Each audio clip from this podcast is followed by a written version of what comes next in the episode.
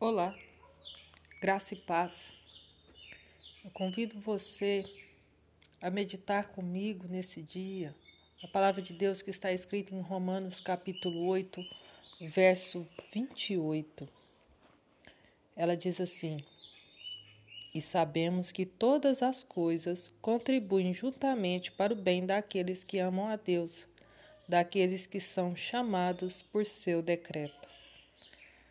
É comum vermos as pessoas citarem esse versículo em momento de adversidade, alegando que tudo coopera para o bem daqueles que amam a Deus. Mas eles não têm, essas pessoas geralmente não têm consciência do que realmente é amar a Deus. Elas vivem suas vidas normais, comum, da maneira comum, achando que amam a Deus, que sentem um amor, uma fé tremenda e que esse sentimento é a garantia de que estão amando a Deus. Mas será que estão mesmo?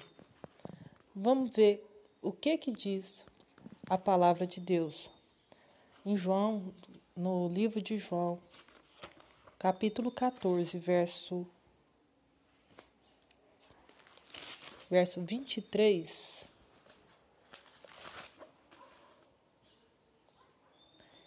Jesus respondeu e disse-lhe: Se alguém me ama, guardará a minha palavra. O meu Pai o amará, e viremos para ele e faremos nele morada. Então, Jesus está deixando bem claro, bem específico aqui, que quem ama a Deus guardará a minha palavra. Você ama a Deus? Então, amar a Deus é ter é tomar uma decisão não é um sentimento. É, amar a Deus é uma decisão seguida de uma atitude, que é obedecer a palavra dele.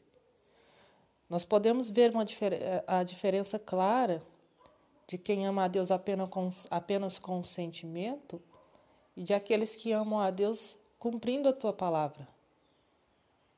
Muitas pessoas vivem uma crise financeira e ao invés dessa crise financeira contribuir para o crescimento espiritual, para a evolução, para a pessoa tentar buscar uma porta melhor de trabalho, de estudar, essa crise financeira contribui para uma depressão.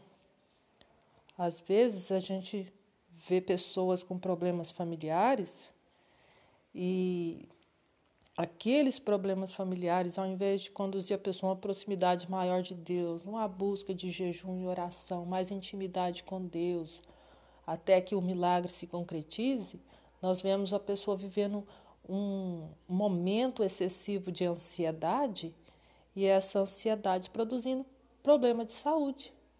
Por quê? porque essas pessoas não cumprem o que a palavra diz para cada situação específica.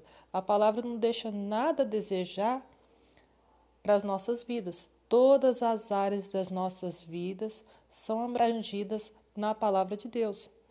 Geralmente o ser humano busca recurso em todos os lugares. Busca com o patrão, busca com com o médico, com o psicólogo, com o vizinho, com o amigo, mas não busca na palavra de Deus. E a palavra de Deus não deixa a desejar todas as áreas financeira, familiar, espiritual, saúde, tudo. A palavra de Deus menciona tudo.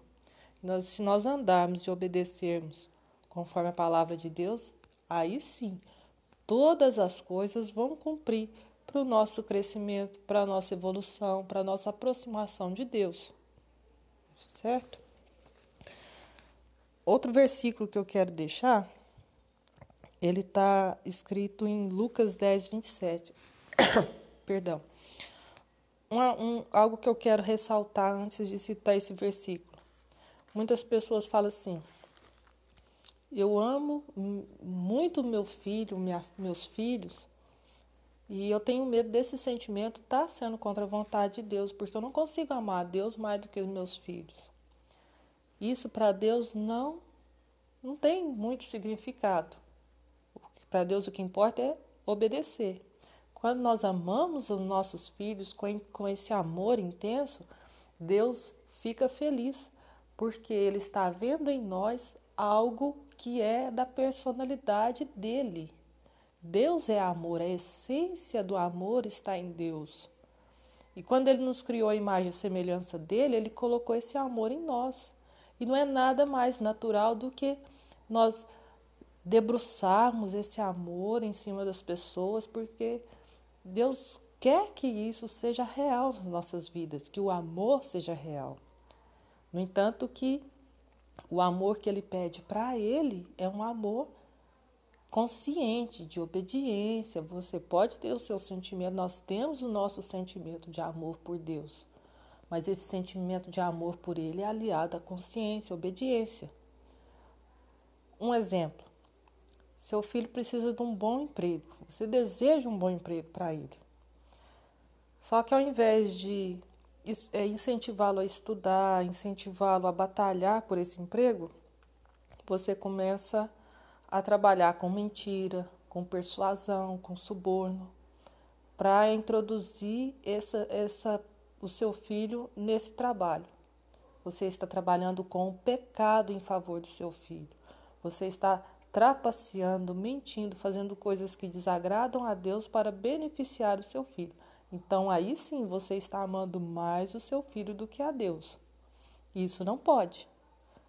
Mas fora essa hipótese, não tem nada a ver. Pode amar e ame com toda a intensidade, porque ele nos amou ao ponto de dar o seu filho unigênito para nos salvar. Agora, voltando lá em Lucas 10, 27, é, a palavra diz assim: